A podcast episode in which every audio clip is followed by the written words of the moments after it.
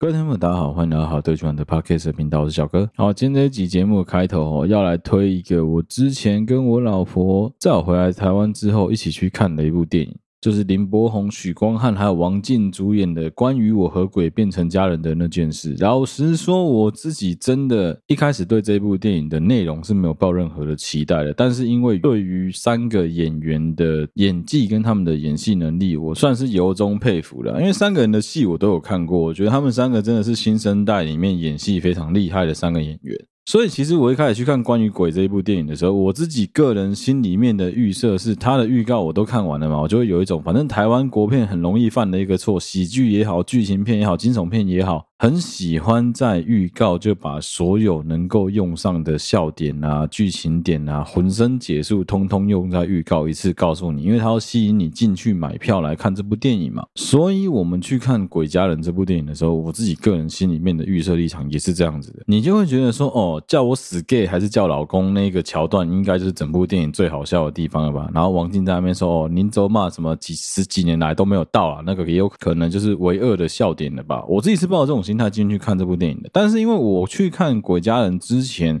其实《鬼家人》在台湾的票房就已经快要破亿了，所以后来我反而有一种感觉是，嗯，这部电影应该是蛮值得花时间去电影院看的，因为毕竟台湾最近国片能够破亿的也越来越少了。你就会有一种台湾的国片又开始出现了一波疲软期的感觉，就是除了之前那几部破亿的很强的电影之外，现在好像已经没有再有之前那种很磅礴的气势的电影出现了。另外一个，我觉得有可能原因是因为疫情啊，因为毕竟这些电影等于在疫情期间拍的嘛，真的就会让人家不免去怀疑说啊，会不会其实预算啊各方面啊都有受限，拍摄的手法啊什么东西都有可能都会被影响到，所以有可能拍不出这么好的电影。我真的心里面是抱着一个拜托你来证明我是错的的这种感觉进电影院的。结果，我跟你讲一件很好玩的事情，我跟我老婆那天去电影院的时候，其实我们因为一些事情关系有点小迟到。所以我们进去开始看电影的时候，其实电影已经播了大概八分钟左右了，感觉等于前面桥段我们都没看到。许光汉他在前面追逐那个烟毒贩的过程，我都没看到。我们看到直接就是直接接着那个新郎进场，然后什么新郎零号、新郎一号那个桥段。但我只能说，这个真的也是一个国片的特性啊，就是国片我觉得很容易会有一个，老实说，我也不知道是好还是坏的问题，就即使你从中间开始看，你其实都应该要能够很容易的融入到这部电影当中，而且都不至于会影响到你自己对整部电影剧情的理解跟你的观影体验。我只能说，我也真的不知道这到底是好事还是坏事啊。当然，总之这一部电影都已经破亿这么久了，如果你到现在还没看过的话，是还蛮推荐大家仍然可以进电影院去看这一部电影的。我相信应该是不至于后悔了。台湾在讲这种跨性别、性别认同、同性恋、同志主题的电影，老实说，我觉得已经比很多国家都来得进步了。啊，也确实，真的就是因为我们有一个这么自由的环境，所以才能够拍出一部这么自由的电影。这一部电影基本上他想跟你讲的东西很直接，也很简单，所以你不用担心说什么啊，剧情片要在那边想很久才知道他到底在演什么，就是谁死了谁怎么样，不用都不用想这么多，你可以很线性的接着一直往下看，你也不用去跟着想说什么啊，那那个谁谁谁会不会。会怎么样？谁谁会长都不重要，反正最后都会告诉你答案，所以你不用急。因为像我是属于那种很喜欢去推理，说等一下电影的剧情会怎么走，那走向会怎么样，编剧可能会怎么安排，导演最后会怎么剪辑来让整个故事变得比较顺。但我觉得这一部电影算是比较简单啦，所以你真的不用像我一样把自己的脑子用尽全力在那边烧，真的不需要，就顺顺的去享受这一部电影的导演陈伟豪想要拍给你的这种感觉，再加上说几个演员的演技真的蛮厉害的，你就觉得说。嗯，这部电影看起来是蛮舒服的，所以今天就是要推荐给大家关于我和鬼变成家人的那件事这一部电影。如果说你到现在还没进电影院，真的很推荐大家仍然可以进电影院去支持一下好看的国片。我相信这样子等级的电影应该很快在串流平台上就能够看到。但是如果你真的很喜欢国片的话，或是好不容易真的有一部好看的国片，我是蛮推荐大家有钱的话花一点小钱进电影院去支持一下国片是蛮好的啦。好，这一集的主题啊，嘿，没错，很快就进主题了。因为这一集主题我怕要聊比较久的时间。这一集我们要来聊两个主题。第一个是，你看我今年也已经三十三岁，三十三岁这个年纪啊，其实有点不上不下，就是比我年轻的菜鸟们开始陆陆续续出来，但比我资深、比我有能力、比我强的很多人还在我前面，我甚至还可能连车尾灯都还看不到。但是可能刚好真的是我周围的朋友们每一个都还蛮努力的，所以我身边有蛮多人陆陆续续的开始五子登科，陆陆续续到位了，有车子、有房子、有小孩，陆陆续续开始都有了。所以说，其实我觉得算是一个蛮好的比较值，就是大家都是互相绕苦在求进步的。我自己是居住在基隆跟新北一带，所以对我来说，我的生活圈就是北北基。我从小就是住在这些区域，我高中之后就在台北读书，对我来说，那就是一个我很熟悉的。环境很多，那种生活在台北才会有的那种台北焦虑，其实我小时候也有。你就会一直被你自己的身边的长辈们教导说，你一定要往台北去，你才会有机会可以发展。你一定要往台北去，你的工作、你的前途才会有未来性。我记得在我国中的时候，我那时候国中的我的恩师，我的国中补习班主任就已经有跟我们讲说，你们以后一定要想尽办法在新庄副都心，在新板那个地方买房子。我才国中而已，他就已经有远见到看到现在新庄副都心的那一块的发展，他就告诉我说：“你们如果有能力，以后一定要听我的，就是在那边存钱之后买，想办法咬牙要买个房在那个位置。”所以，我身边的很多长辈其实都是在一直不停的洗脑我们说：“哦，留在台北比较好，留在台北市工作机会就比较多，薪水也比较高，竞争力也比较强。”甚至是读书也是，我们那个时候有很多跟我同年纪的学生是宁可挤破头，想尽办法都要考进北联。所谓的北联就是台北市联合招生的高中去做就读。其实现在已经没有什么北联了，到我高中的时候也已经没有什么北联。那个北联是一个他们很久以前的一个名词。我们那个时候的基测跟学测都嘛是直接可以跨区就读了，你即使是报名的是什么宜兰区、台中区、彰化区，考卷都用同一张，差别就只是说你之后你要报到学校的时候，你要写清楚说你以后就读是要就读哪一区而已啊。啊，反正在我读书的时候，刚好北北基就在同一区啊，所以说对我们北北基的小朋友来说，就很有可能台北市的小孩来基隆读书，我们基隆小孩去台北读书，甚至有一些人在中间的新北市读书也很多。以前读大学的时候，会有很多人讲说什么啊，你们天龙人，天龙人，就是你们这些在天龙国读书的小朋友。我自己就常开玩笑说，我自己常自嘲说，我不是天龙国小孩，但我是在天龙国留过学的小孩。讲一个我之前的集数就讲过的，我觉得身为一个在北北基长大的小朋友，非常有感觉的一个地方。时至今日，我老婆仍然不能理解为什么每次走在路上逛夜市啊、逛街的时候，我都会一定要走在骑楼。我真的已经严重到，就我觉得不走骑楼，我就有一种焦虑，我就一直很担心说，干那个车就会撞到我，我会一定会被车按喇叭之类的。我一直有这种想法，后来才发现说，哦，原来其实，在我们比较靠近基隆啊、汐止啊、台北市啊，绝大部分的地方都有做好人行道的净空。我们几乎都能够做到是把人行道还给行人，在人行道上面，即使有停摩托车，好，它也必须要停在廊柱底下，是必须留出一排足够让轮椅通过的空间的。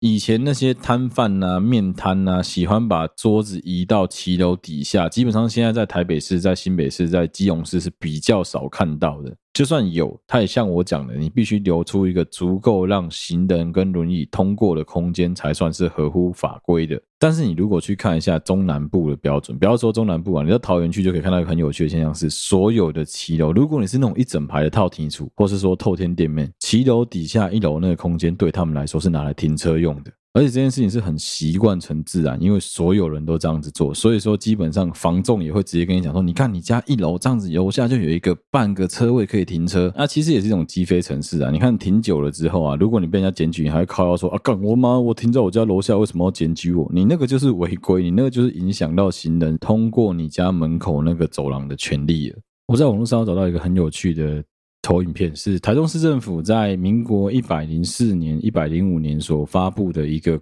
一个道安汇报的专题报告，就是他们的这一次的报告主题是清除道路障碍专案。基本上他们在做就是想办法，想要做出无障碍的人行空间的一个报告。看完这整份的 PPT 档案之后，你会有一种嗯，他们真的很想要好好做事情。但是基本上现在隔几年，隔了十年之后呢，再看完全没有任何改善呢。有几个我们大家很常看到的人行道占用，譬如说什么滚轮式的广告招牌啊，车主铁牌，就那个告诉你说什么呃，请留通道，请勿停车，然后绑一堆铁链弄鬼东西，有没有？还有基本上就是很爱用花盆占车道，用机车占用人行道，还有店家直接把桌椅摆在人行道这些问题，基本上到现在不要说台中啦，应该真的是连北北基有时候都还是有啦。我知道这种时候一定会有很多人想说啊，小哥你住海边了，管那么宽干嘛？基本上人家能够做生意就。做生意，人家能够占汽油就占汽油啊，我不然我回家没地方停车，你要负责吗？对，没错，我是没有办法帮你负责啦。但是你其实有时候应该要想想看的是，你就为了你自己的方便去影响到其他所有人的权利，这个好吗？这个对吗？另外一个层面来看这一件事情，就是当你今天真的有需要要走到骑楼，我假设一个情况，下大雨的时候，明明就有骑楼可以走，可是所有的骑楼都被摩托车啊、被这些路霸啊、招牌啊，甚至是店家的什么挡雨棚啊、遮雨帘啊、遮阳棚啊、汽车啊。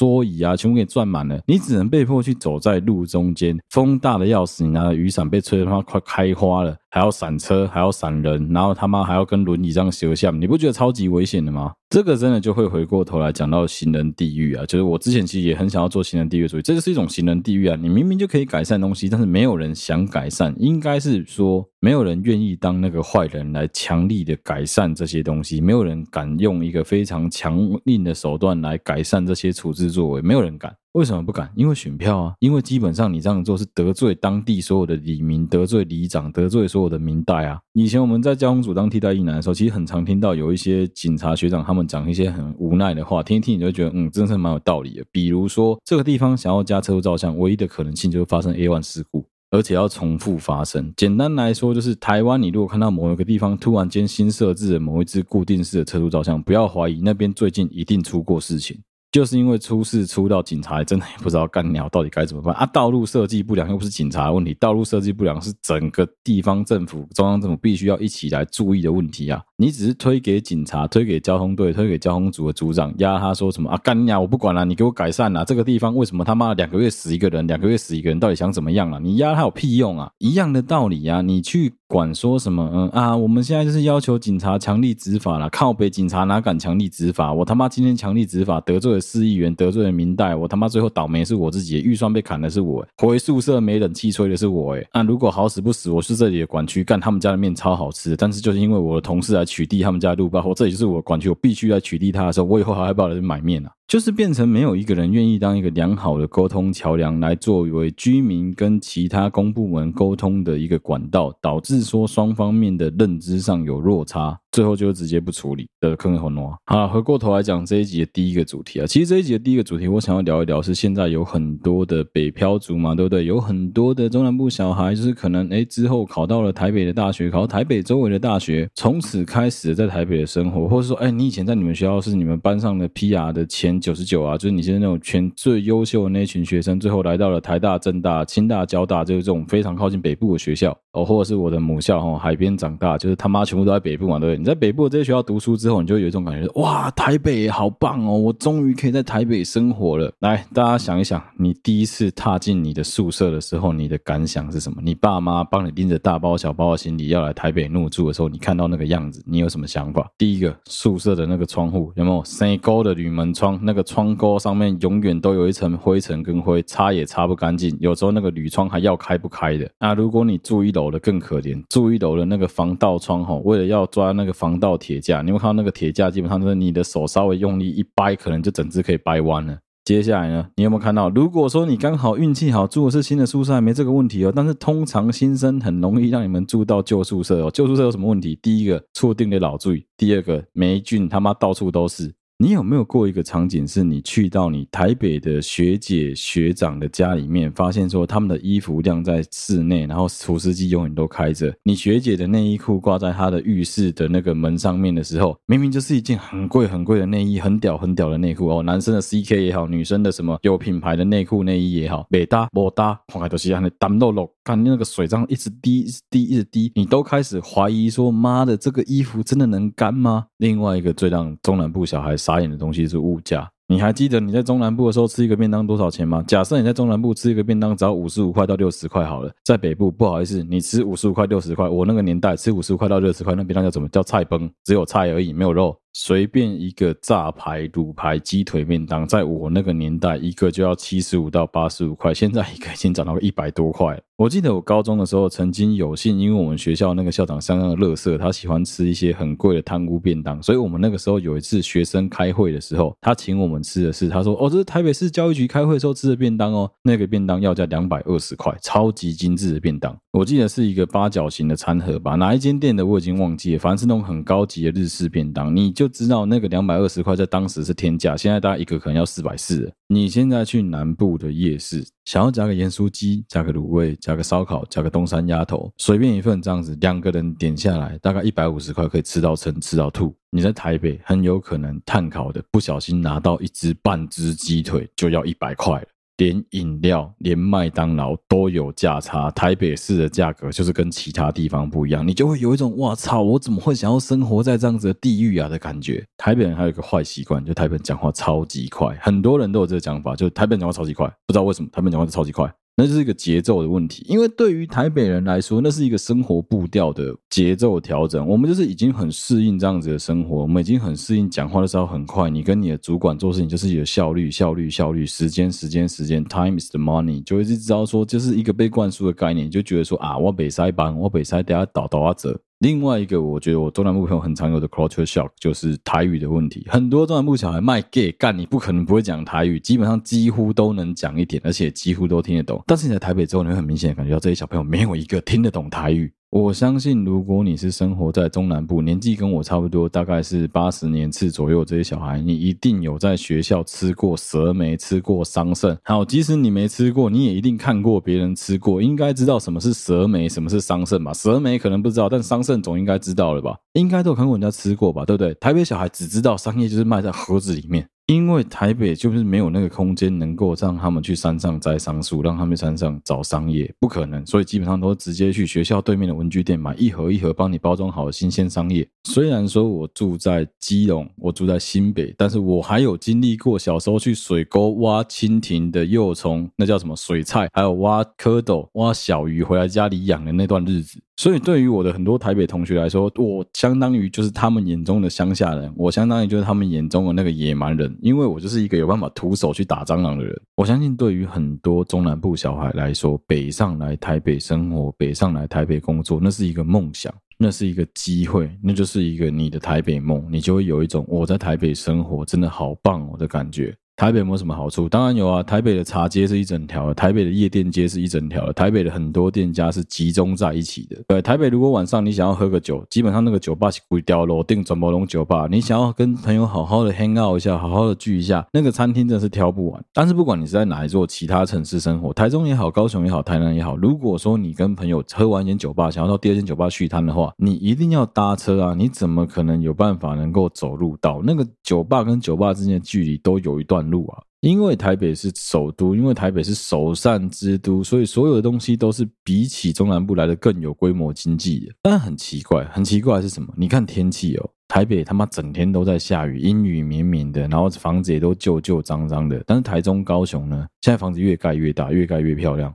到处都有公园、有绿地，但是城市规划的问题，台北市太 narrow，台北市太挤了，它基本上能够发展的腹地越来越少。然后另外一个房租、房价，你看台北市的房价现在涨得多夸张，几个月八千块的台北，你敢那找到地下室，啊不就是顶楼加盖呢？如果是那种很一般的套房的话，你还必须要小心说房东是不是有可能有装针孔，不然一个月八千块这种行情在台北怎么找？你想想看哦一个社会新鲜的，一个月薪水三万五，先去掉一万块左右的房租，再去掉他妈快要一万五左右的生活费，再去掉可能他妈快要一万五左右的饮食费用，你他妈哪有钱啊？钱不够还得跟家里借吧，所以就会有很多人因为这样子的关系选择哈干算了啦，我干脆直接回我家乡去工作，回我家乡去上班好了。不要说我讲的，你自己想想看，你是不是有很多朋友的套房，就是像我刚刚前面所讲的那样子，你好不容易很乐观、积极进取、很上进，读了很棒的学校，好不容易从哦，假设什么台南女中，假设什么高雄女中毕业了，来到台大读书，来到政大读书，来到师大读书之后，成功的在学校哎也毕业，研究所毕业之后，决定留在台北找一份还不错的工作，薪水还蛮像样的，一个月有四万块、五万块，决定留在台北就这样生活了。好，我必须更正一件事情。好，对不起嘛，我刚刚认真的去爬了一下文，稍微找了一下台北市目前的租屋行情，因为我也不是住在台北市目前，所以我也不确定台北市的租屋行情。你知道吗？我刚认真找了一下，一万块以下那个他妈通通闹鬼，一万五左右的房子，一万五以下的房子，我连看都不会想多看一眼。那个基本上就是比我们以前曾经看过那种电影里面的各宫套房还要更可怕，像样一点的给人类居住。住了，一个月都要两万块，一万八千块左右的这个价钱，才能够有像样一点的房型，像样一点的套房，都不是什么两房左右的。你两房边行啊，两房你不能万五，你行你用边行了。而且如果说你曾经去过台北市或台北市生活，你就会知道说，他们住的那些套房，绝大部分其实离捷运站都蛮远的。好，这就算了，那个房子都超级老、超级旧，一下这里漏水，一下那里破水管，啊，再不然就楼地板面积很小之类的，反正很多问题，你就会想说，干怎么会有人想住在这样子的地方？那没办法啊，因为你好不容易留在台北了，你就是必须要适应这个环境啊。所以这几年开始，一直有人陆陆续续的决定说，哦，那我就回家乡工作吧，或者说我就回到离家乡比较近的其他大城市去工作。譬如说，可能哦，他住苗栗，他在台中工作；他是彰化，他在台中工作；他住在嘉义，他去台南，他去高雄工作，而不再选择台北当做是他唯一的选择。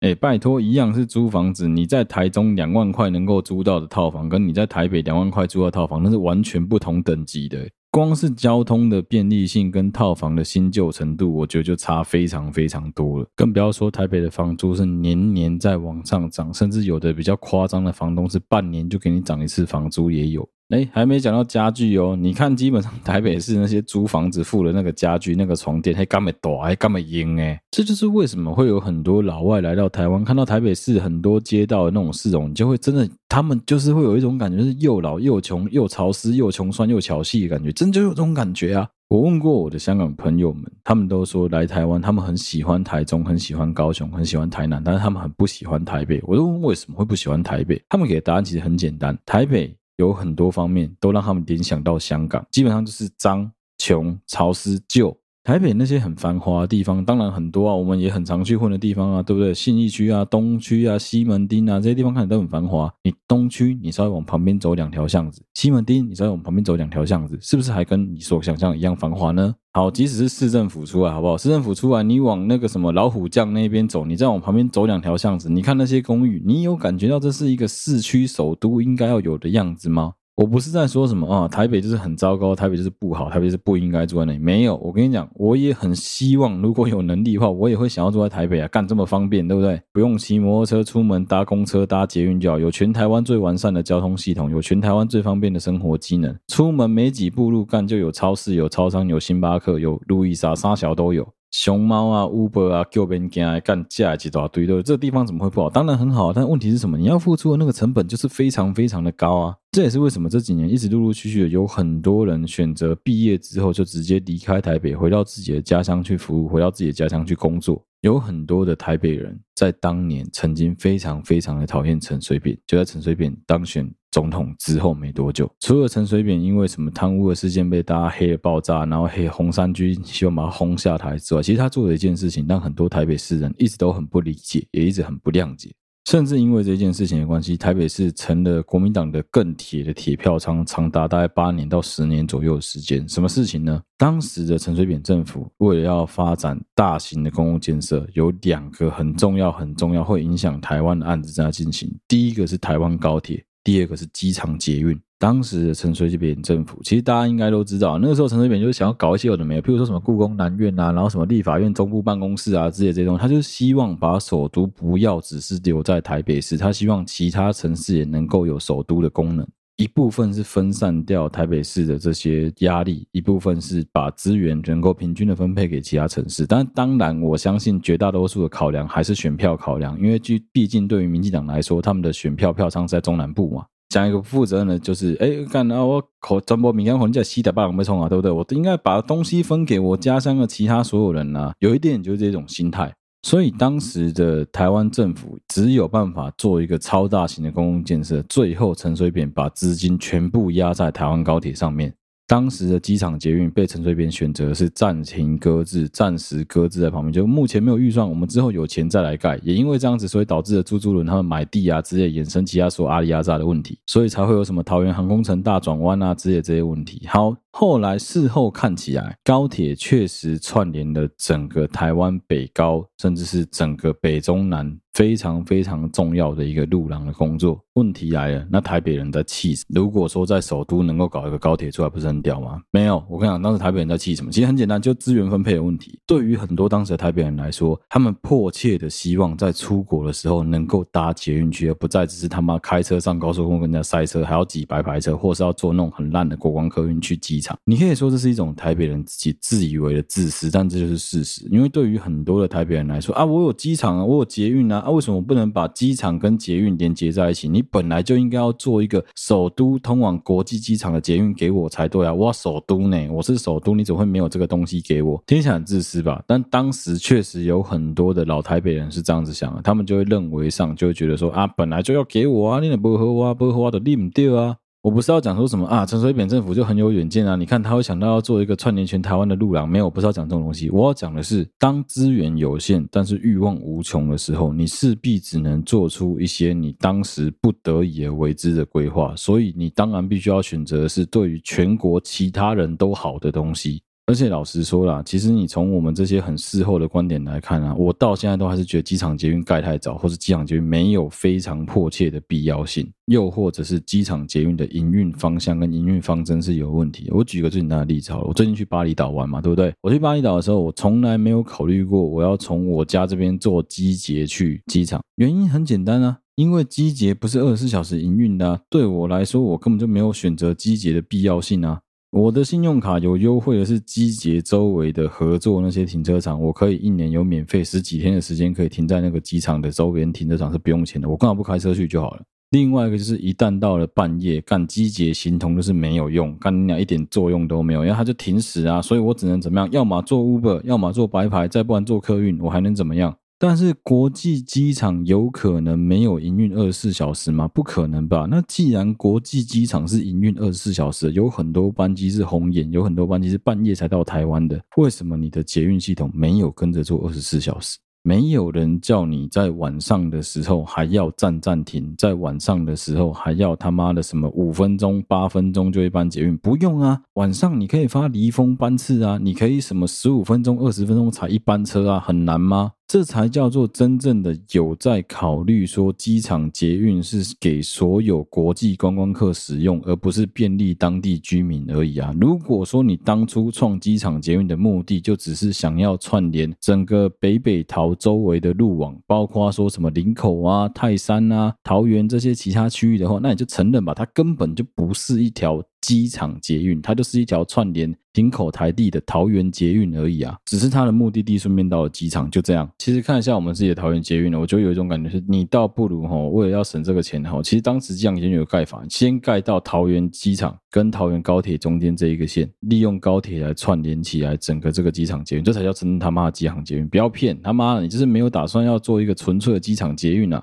不知道，有时候我看看这些台湾是很悲哀啊。做这种公共建设的时候，都必须要顾虑东顾虑西。就算是赔钱做，我觉得明明就可以把东西做好，但不要。我们就是宁可说啊，第一个要盈利，第二个要服务周边所有居民。好，回过头来讲北漂族的悲哀。台湾有很多北漂族真的蛮惨的。你想想看哦，就是公司的总公司绝大部分都设置在台北，对不对？所以有很多人挤破头进到总公司上班之后呢，你的薪水每个月有一半是要交给你的那个房东，顶楼加盖那个烂房东。啊，因为没钱回中南部的关系哦，基本上就两个月才回去一次，没事就不回家，只有那种很重大节日被逼着要回去的时候才好了好了回去一趟。有时候想一想就觉得很悲哀，但是好像也没有办法。台湾目前这是没有什么比较好的节，你想想看，之前想要搞什么地法院总部办公室，或者想要搞什么把行政院往南移，就一堆人在那边唧唧歪歪靠北靠步了。但是你认真去思考一个问题啊，就是台北真的有一个首都该有的那个外观那个样子吗？台北的确这几年越来越进步，也有很多新的建设在陆陆续续的进行，如火如荼的加紧赶工当中。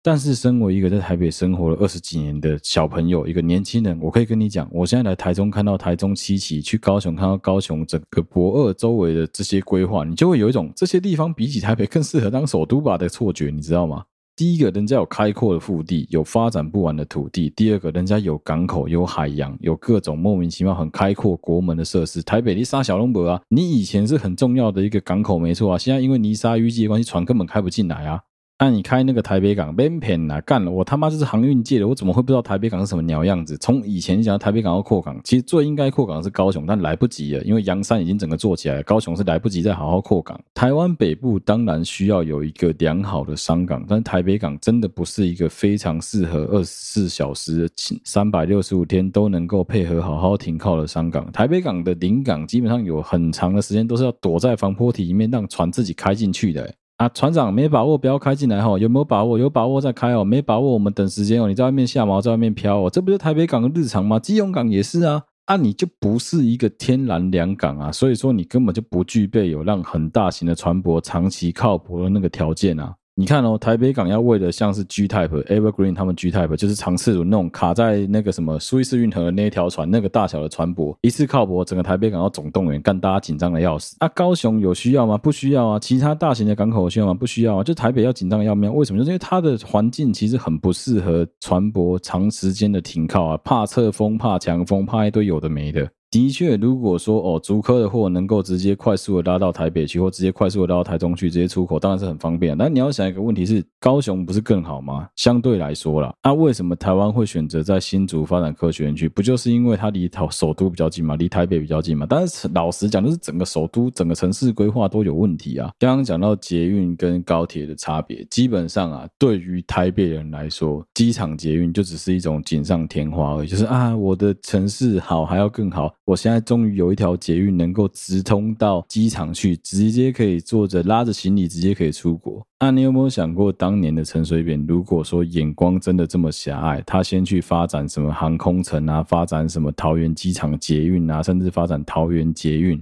那现在台湾的南北交通会有多可怕？台铁这个他妈的扶不起的阿斗，大家都知道吧？台铁问题太多，以后有机会我们再来讨论台铁问题。台铁问题真他妈太严重了。好，没有高铁的情况下，你只能怎么返乡？怎么过年？第一个坐客运，第二个自己开车，第三个坐飞机。哦，立荣跟华信贵的要死哈，复兴你敢坐吗？这是第一个问题。第二个问题，你要每天在路上跟人家这样子塞吗？你要妈的每次返乡的时候一塞车塞八个小时、九个小时，你真的受得了吗？我有一些朋友，我记得那时候我高中的同学，他住南港，他妈妈的娘家在屏东。他说他每次只要跟妈妈要回娘家坐客运，光从台北塞到屏东，就很像是《南方四贱客》里面阿飘他们唱的那首歌一样。从这里开车开到屏东要开九个钟头，无聊头顶风景不优，塞车还塞到昏头。南方四剑客的中配真的很屌，我记得是一九九几年的中配吧，那个时候还没有高铁，就是就这样子啊。从这里开车开到屏东要塞九个钟头，无聊透顶，风景不优，塞车还塞到昏头啊。我不是要讲说什么啊，陈水扁很棒啊，很有远见啊，好不好？没有，那是一个人，身为一个人，一个有智商的人都应该做出来的正确选择，好吗？怎么样的事情对于整个国家的总体发展是有发展性的，是有前瞻性的，还有就是能够带动最多周围的居民爽。简单讲就是，你俩在骗你看都票了，你怎样我有意思不？干了，我只是他妈爽到一个台北跟一个桃园而已，跟我可以爽到整个台北、桃园、新竹、苗栗、台中、彰化、云林、嘉义。台南、高雄，对不对？他妈的差这么多，你傻了？我干我他妈当然是让整个西部地区所有人都爽啊！啊，最多怎么样？最多得罪一个航空公司而已啊！但是说真的，大家也都知道航空公司问题一大堆啊，那就是一个时代的问题。基本上该淘汰掉它，你就应该要淘汰掉它。对于台北人来说，干讲真的，机场捷运就是他妈锦上添花而已。可是对于中南部的小朋友来说，高铁有多重要？我相信我不用多讲了吧？大家都知道吧？那基本上就是一条命诶、甚至是有很多人就是因为有高铁的关系才愿意回家。干部高铁，你两天每礼拜等下开十几点钟，他个破去哦。没有急事，绝对不会想回家，那很正常的啊。啊，其实老实说了，对于曾经在台北生活过的这些人们，要回到自己的故乡去，我们把它叫脱北者。这些脱北者要回到故乡去生活，也不是一件很容易的事情。为什么？因为很多人已经长期之间的享受了台北市的便利，台北市的繁华。讲一个最实际的就好了，有多少人你现在在你自己的故乡，你打开你的那个叫餐的 APP，有多少人家妈 foodpanda 他妈没东西可以送，Uber Eats 摸汤上，你家刚好在县外的有多少？干超级多人的吧？对，在台北你要坐公车，那个基本上公车即时系统是妈的一分半三分钟就一台车，你家那边的公车可能他妈一整天就五班车，对不对？上课时间两班，中间一班，下课时间两班，就这样子，没啊。这波丢你就博练，博练是什么叫客人家？哎，想叫计程车吗？不好意思哦，出了台北你就知道了。干计程车这么好叫啊，路边根本没有计程车让你叫啊。要不是因为现在有叫车的 APP，我跟你讲，想叫车他妈真的是门都没有啊。基本上你生活在中南部的话，你手机里面没有两三个叫车 APP，你真是直接吃大便啊。为什么中南部小孩打从小时候有的他妈十一岁十岁就开始会骑摩托车，就是真的是很不方便啊。你不能不会骑车，不会骑车跟没脚一样啊。但是你自己去看看你自己周围那些台北小孩，那些小台北小朋友们，有多少人他妈十八岁还不会骑机车的？十八岁之后他妈一群人想说啊，我们大家校外教学呀、毕业旅行来一起去骑脚踏车。有多少台北小朋友说我们可不可以骑学历车？我们可不可以一起骑？有多少人干超多的吧？我以前听过一个我妈那边的亲戚讲说，要爬山吼，都是要爬迄条坡路，或者叫爬山。恁迄种叫做散步，叫做健行，迄种不是在爬山啦。啊，对于台北小孩来说，他们的散步，他们的爬山，干你娘！他们的爬山就是爬什么象山，那就叫爬山。他们怎么可能去走那种没有路的山？他们觉得那个就是没有路，为什么要叫我走那个啊？那就是这样子，啊，是城乡差距啊。我自己觉得回到故乡还是有很多好处的。你回到你的故乡，第一个吃的东西你比较习惯，第二个人文各方面的东西你也比较习惯，第三个是诶，周围的所有亲戚也可以互相照顾。当然有好有坏啊，因为毕竟就是乡下地方嘛，有些人就是他妈嘴巴坏，有些人就嘴巴贱，就会觉得说啊，你就是台北待不下去才会回来，你就是在台北受不了打击才会回来我们乡下地方没得发展。所以我觉得真的是要奉劝所有的长辈们，如果说你周围的小朋友愿意回到家乡去工作，愿意回到家乡去发展的话，你应该给他是多一点鼓励，而不是偷嘴他。我觉得这真的是很不公平啊。的确有很多人啊，因为你长时间已经非常习惯台北市所带给你的这些种种的便利性、种种的这些 bonus，回到你的故乡去生活的时候，你一定会有很大量的不适应跟不习惯。而且对于很多年纪跟我差不多的人来说，你台北真的就等于是你的第二故乡。你在那边生活了十年以上的时间了，基本上你对于台北的熟悉程度已经快要大过于你的故乡了。所以那个对于离开的那种犹豫不决，其实我都是觉得可以理解。可是，一旦你毅然决然的选择离开，你相信我啊，到一个新的环境去，一切都会不一样，不见得会比较好，不见得会比较坏，但就是会有所改变了。所谓万事起头难呐，真的就是一开始你去改变的时候，你会觉得有一种啊，干为什么我要回来这个地方？为什么我要回？到这个鸟不拉屎、狗不生蛋，我以前就很讨厌的地方。相信我，比起你的故乡的讨人厌，台北市的一堆问题才跟他妈真的是讨人厌。我就举一个很不环保的例子就好了。哎，你回到故乡，再也不用用那个他妈该死的专用垃圾袋，不是很好吗？如果你稍微在网络上爬一下资料，或者说你对于政治是有一点敏感度的，你应该就会知道说，之前的台北市是少一个副市长了。原因是什么？就是因为台北市的人口跌破了两百五十万，导致说台北市原本可以多设第三个副市长被取消，又两席的市议员被 cancel 掉，不可以有。这也是近年来台北市人口一直在负成长的一个很大的隐忧啊。很多人开始在担心说什么啊，台北再这样下去还算是一个首都嘛？这边熊熊这样干，我跟你讲啊，那跟人口没什么关系。台北就是一个集政治、经济、文化于一身的那种标标准准的首都啊，在短期之内是不可能改变的。有些人会在那边凑说什么啊，就是因为柯文哲对于租屋非常的不友善啊，所以说柯文哲当市长的时候，更多的台北人选择离开台北。其实纯粹只是因为我们年轻的这一代哈，在长大的人更多啊，长大之后啊，就是台北人啊，实在是找不到地方住啊，只能往新北、往桃园搬的人越来越多，往基隆搬的人也有，所以就是因为这样子的关系，很多年轻人选择迁出台北，就会有一种啊，柯文哲当市长的时候，年轻人搬掉更多啊的这种错觉。没错，的确是柯文哲在任的时候，年轻人搬走了一大堆，但是那不是柯文哲的问题，那个时候谁当市长都会遇到一样的问题，就跟有一些人在那边臭蔡英文说什么啊，COVID-19 处理也很差，怎么这么倒霉之类的。阿丽娜不爱讲阿平啊，就说干你阿平啊，还专设搞 COVID-19 对不？干臭西凉，你娘啊，就是他倒霉没靠背，我就当总统的时候刚好遇到这种事情，你以为我愿意哦？台北蛮惨的，就是进移出数量都他妈四万多人，真的蛮恶心的。的确是因为有很多在台北工作的第一次买房子的首购族，真的没办法负担起台北市的房价，所以大部分的人都往新北、往桃园、往基隆去买自己理想中的新房子。真的很多人是这个原因离开台北，这绝对没有错。另外一个就是工作机会啊，这几年有非常非常多的大厂从中国、从越南、从东南亚地方迁回台湾。迁回台湾之后，你觉得它有多高的几率会把工厂设在台北市？台北市跟没那个地，烧设在哪里？所以这些大型的企业，要么去新竹，要么到台中，要么到台南，要么到高雄，他们绝对不会选择台北市。也因为这样子的关系，其实这几年确实有很多高薪的就业机会，终于不是只有台北能够给得起。也因为这些就业机会的关系，带动了有大量的年轻人开始选择返乡工作。诶，我是台南人，我读交大，我终于可以在台南发挥我的工作所长，我终于不用去台北，我终于不用留在新竹了。诶，我是个台中人，我在台中就能够找到一份养得活我自己的工作，那我为什么还要待在台北？以前有很多设计人，有很多文化人，有很多某某科系、某某领域、某某产业毕业的人才们，都会告诉我说：“啊，小哥，我跟你讲啦，你不懂啦，那你们航运不港啦，我们吼只要一离开台北吼，那个薪水真的是完全不能看啦。”干，结果他妈离开台北之后，来台中做豪宅的，他妈赚的比在台北还要更多，工资还更低，他妈整个压力还更小，多的是这种人呐、回高雄去之后，发现啊，高雄原来房子的发展也这么好，做室内设计，做规划，做更新，做各方面的东西，诶，都不会输给台北，薪水也不错，生活又比较好，各方面都养得活自己。干，我真的觉得有时候真的很难讲。有一些人的确在你刚出社会的时候，因为你只看到你眼前的东西，相对来说，对不起，但你的目光会比较狭隘，你会误以为说一切就是台北好，台北美好，台北呱呱叫。我以前是这样子，我以前也觉得说啊，看我一定要想办法买台北市的房子，我一定要把它住在台北市。直到后来知道说，干你娘妈台北市的套房这么恶、这么小、这么烂的时候，我就想说，操你妈，那我要住在新北，我要住在基隆，我要住在台北市的周围，我还是在台北市工作。直到后来长大之后才知道，在台北市工作那个压力有多大，那个生活的那个环境有多多么的不容易。